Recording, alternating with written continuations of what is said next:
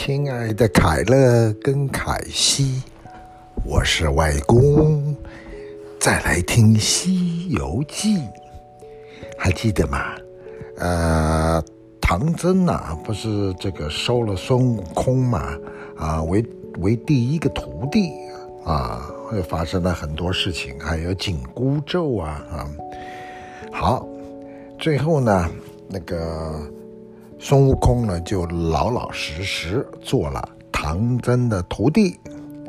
师徒俩呢，继续向西走。有一天，他们来到了蛇盘山的阴愁涧，啊，就是阴愁河。突然呢，从河里面钻出一条白龙来，张着爪子就向唐僧冲了过来。孙悟空慌忙地背起了唐僧，架起跟斗云就跑。那龙呢，追不上悟空，就张开大嘴，把唐僧那匹白马给吃掉了，然后就钻进了深那个河里面的河里面的深处去了。孙悟空呢，把师傅安顿在一个安全的地方，转身回到那个小溪边去牵马拿行李，诶，发现马不见了，想着，一定是被那条白龙给吃掉了，于是就在那个小河边破口大骂：“你这个烂泥鳅，把我的马给吐出来！”白龙啊，听见，哎，居然有人骂他，气得眼睛都发红了，跳出来水面，张牙舞爪的就向悟空扑来。可惜啊，那个白龙根本就不是悟空的对手，几个回合下来就累得浑身是汗，转身就逃到水里。悟空又骂了一阵，不见白龙出来，便使了个翻江倒海的本领，把那清澈的小溪水弄得是泥沙翻滚，浑浊不清。白龙在水里待不住了。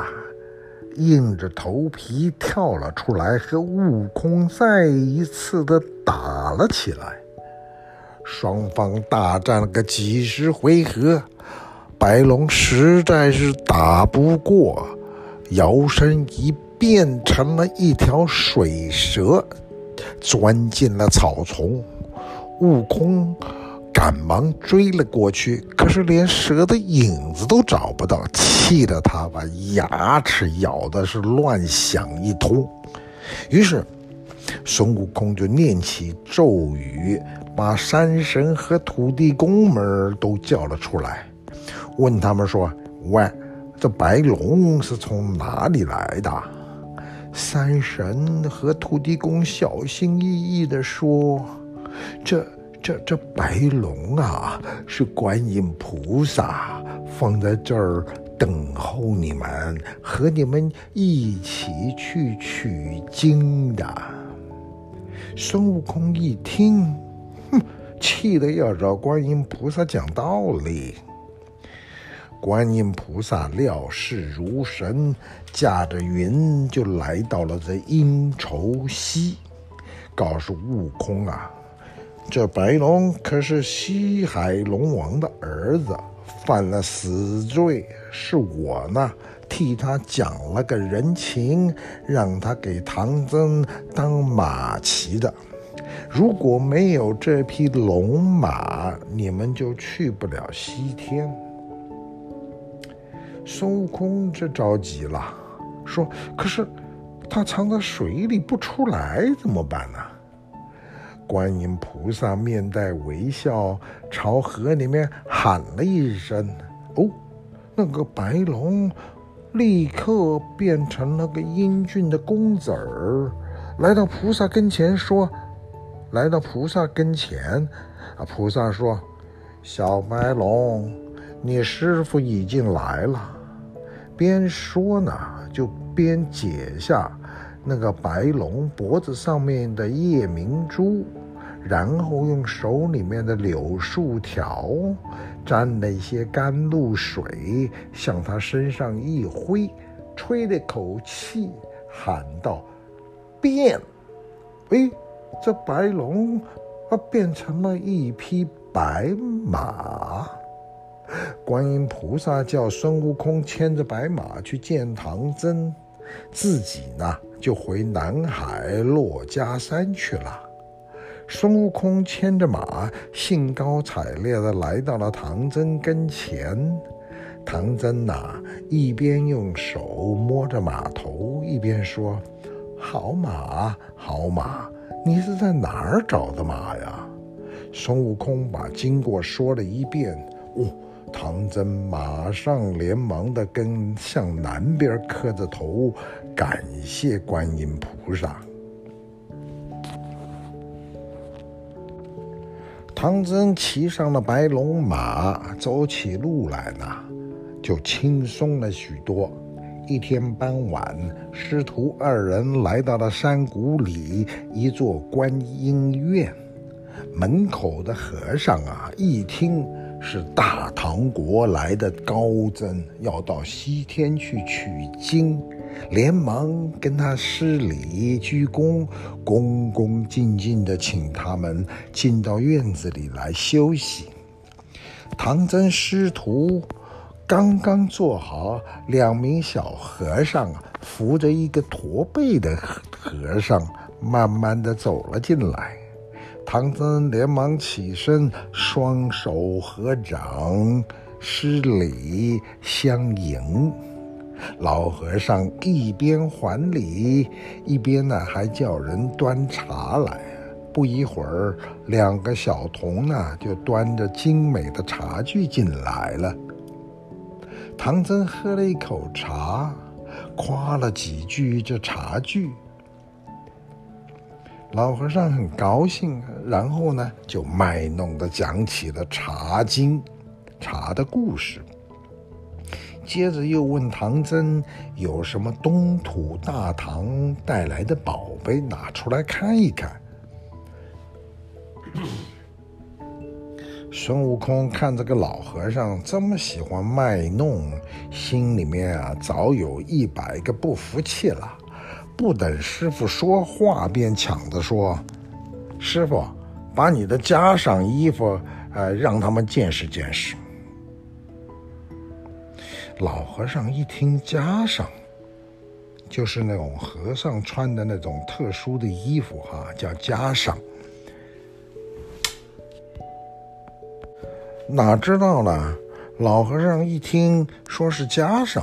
更是得意，哈哈大笑了起来，让人呐、拿出了十二个箱子，将里面的袈裟全部抖了出来。嘿呦，不得了了，竟然有上百件呢！而且呀、每一件都很漂亮。悟空见了也不说话，拿出了唐僧的袈裟，一抖打开。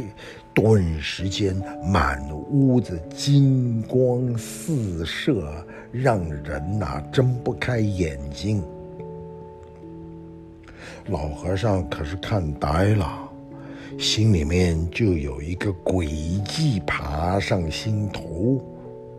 找了个借口，请求唐僧把袈裟借给他，仔细看上一个晚上，明天早上奉还。唐僧还没开口，孙悟空抢先说：“哼，就借他看一晚上吧，不会有事儿的。”唐僧想要阻止，已经来不及了。只好很不情愿地把袈裟借给了老和尚。你们还记得那个袈裟从哪来的吗？那就是当初观音菩萨拿了几个宝贝给这个唐僧，叫他带着这个宝贝往西域取经，那是上天诸神给的礼物，衣服。好。话说呢，到了晚上啊，老和尚偷偷让小和尚搬来许多木柴，就想把唐僧师徒给烧死。孙悟空听到院子里有声音，觉得很奇怪，害怕师父被惊醒，就变成了一只小蜜蜂，飞到了院子里。他看到那一群人搬许多木柴，想要点火，他觉得很可笑。眼珠子一转，想出了一条妙计。孙悟空架起了筋斗云，来到了南天门。守门的天兵天将一看，哎呦，这这这这不就是那大闹天宫的齐天大圣来了吗？吓得乱成一团。孙悟空喊着：“别怕，别怕。”我不是来找你们打架的，我是来找广目天王借他的衣服。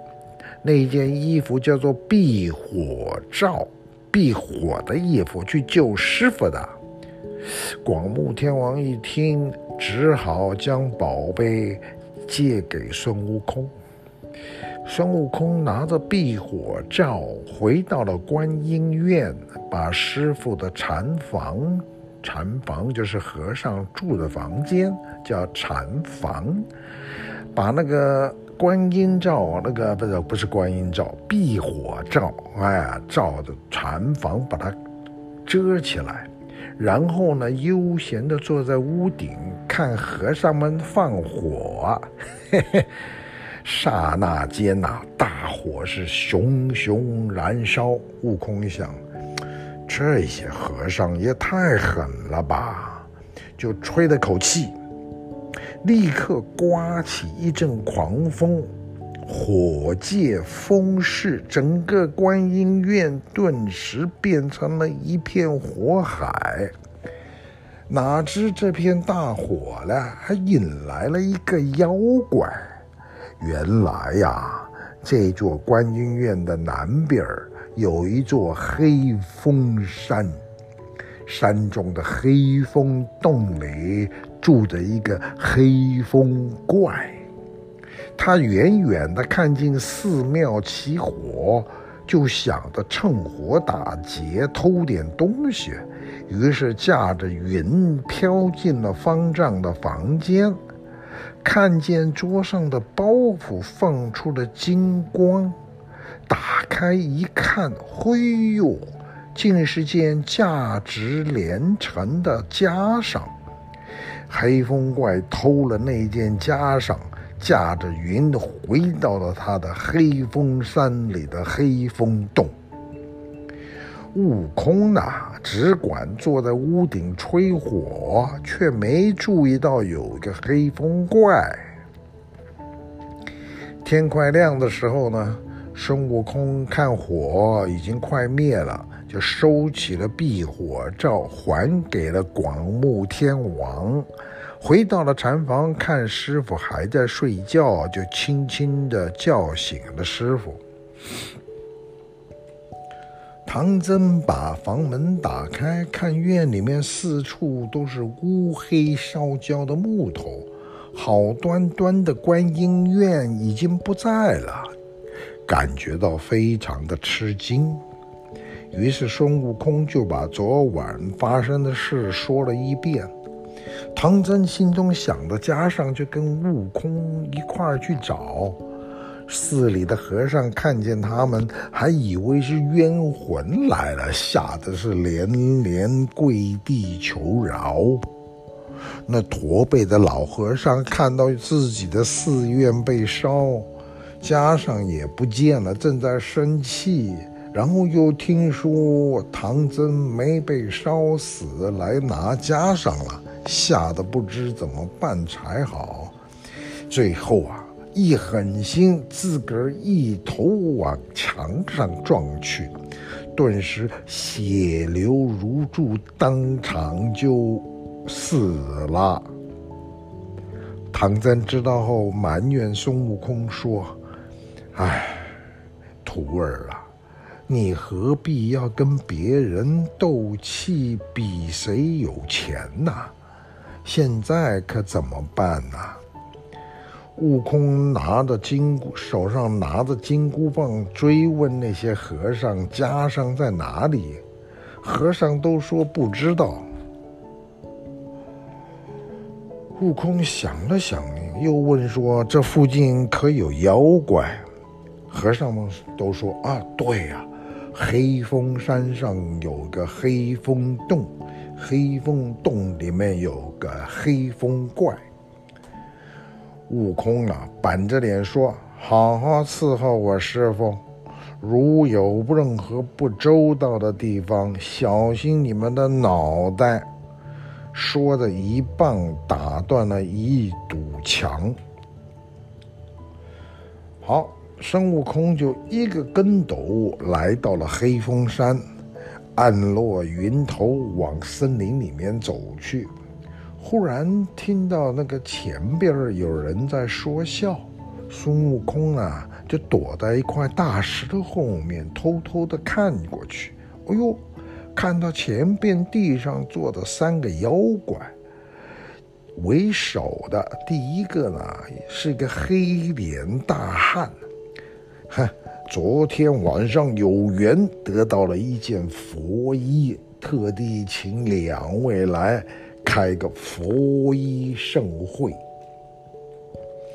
悟空啊，听的是一清二楚，一边骂着说：“偷偷偷偷偷偷东西的坏家伙！”一边跳上前去，呼的就是一棒，黑脸大汉就是黑风怪，变成了一股风，就咻逃走了。还有个道士也跑了。只有一个白衣秀才没来得及逃走，被悟空一棒给打死，现出了原形。哦，原来是条大白花蛇。悟空啊，紧跟着那一股风，来到了一座山上，远远的看见对面的山上写有一个洞。门前有一块石碑，上面写着“黑风山黑风洞”几个大字儿。悟空来到洞前，用棒子敲着门，大声地喊说：“坏家伙，还我家上来！”小妖怪看到悟空气势汹汹，连忙跑进去报告黑风怪。黑风怪呀，刚才在山坡逃走，是因为那个时候身上没带武器。现在呢，是在他地盘上，他可不怕。他穿上一个黑色的金黄金甲，提着黑鹰枪，出了洞，和悟空打了起来。打到了中午，黑风怪说要吃饭，等他吃完饭后再打。孙悟空也不说话，只是继续打。于是黑风怪只得再变成一股风，咻就飘回了洞里。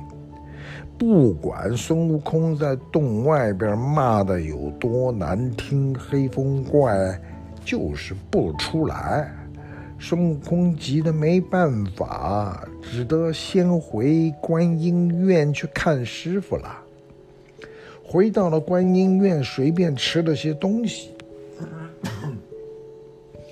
又驾着跟斗云来到了黑风山，看见一个小妖怪拿着一个装着请柬的木匣子、木盒，就是木头盒子，急急忙忙地向前走。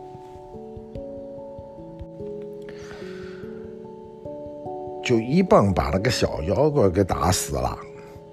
悟空呢，打开那个木盒子一看，哦，原来啊，盒子里装的是黑风怪邀请观音院那个老和尚的请请帖，这才明白，老和尚啊，早就跟妖怪有来往了。孙悟空眼珠子一转呢，心里面哎。有了一条妙计，马上就变成了老和尚的模样，摇摇摆摆地走到了洞口。小妖怪一看是熟人，连忙开门迎接。黑风怪呢，也没看出什么不不对的地方，就扶着老和尚走进大厅，还没说几句话，在外面巡逻的小妖进来报告说，送信的小妖已经被打死了。灰。黑风怪一听，马上就明白是怎么回事儿，拿出枪来，狠狠刺向孙悟空。孙悟空侧身躲开，嘿嘿嘿嘿，露出了本来的面目，就和黑风怪又在洞里边打了起来。两个人是你一枪我一棒，打得难分难解。直到太阳落山，那黑风怪又说：“哎，现在天快黑了，明天再跟你打。”孙悟空知道这家伙又要逃跑，哪肯放过，当头一棒打去，那妖怪化作一股清风，又溜到洞里边去了。孙悟空没有办法，只好又回到观音院。唐僧看到袈裟还没拿回来，心中可是非常的着急，晚上怎么也睡不着。第二天天刚亮，孙悟空对唐僧说：“师傅，您放心，我老孙今天要是夺不回袈裟，就不回来见你了。”原来呀、啊，孙悟空已经决定要找观音菩萨想办法。好，孙悟空就驾着跟斗云来到了南海，见到了观音菩萨，上去深深鞠了个躬，说明来意。孙悟空啊，不是不是孙悟空，观音菩萨听完了之后叹了口气，唉。你这猴子，就不该当众卖弄宝贝衣服吗？更不该放火烧了寺院，弄成了现在这样子。说完呐，就在就跟旁边的小童说了几句话，和悟空驾着云一起飞到黑风山。他们很快来到了黑风山，远远地看见那一天在山坡前的道士端着一个盘子走了过来。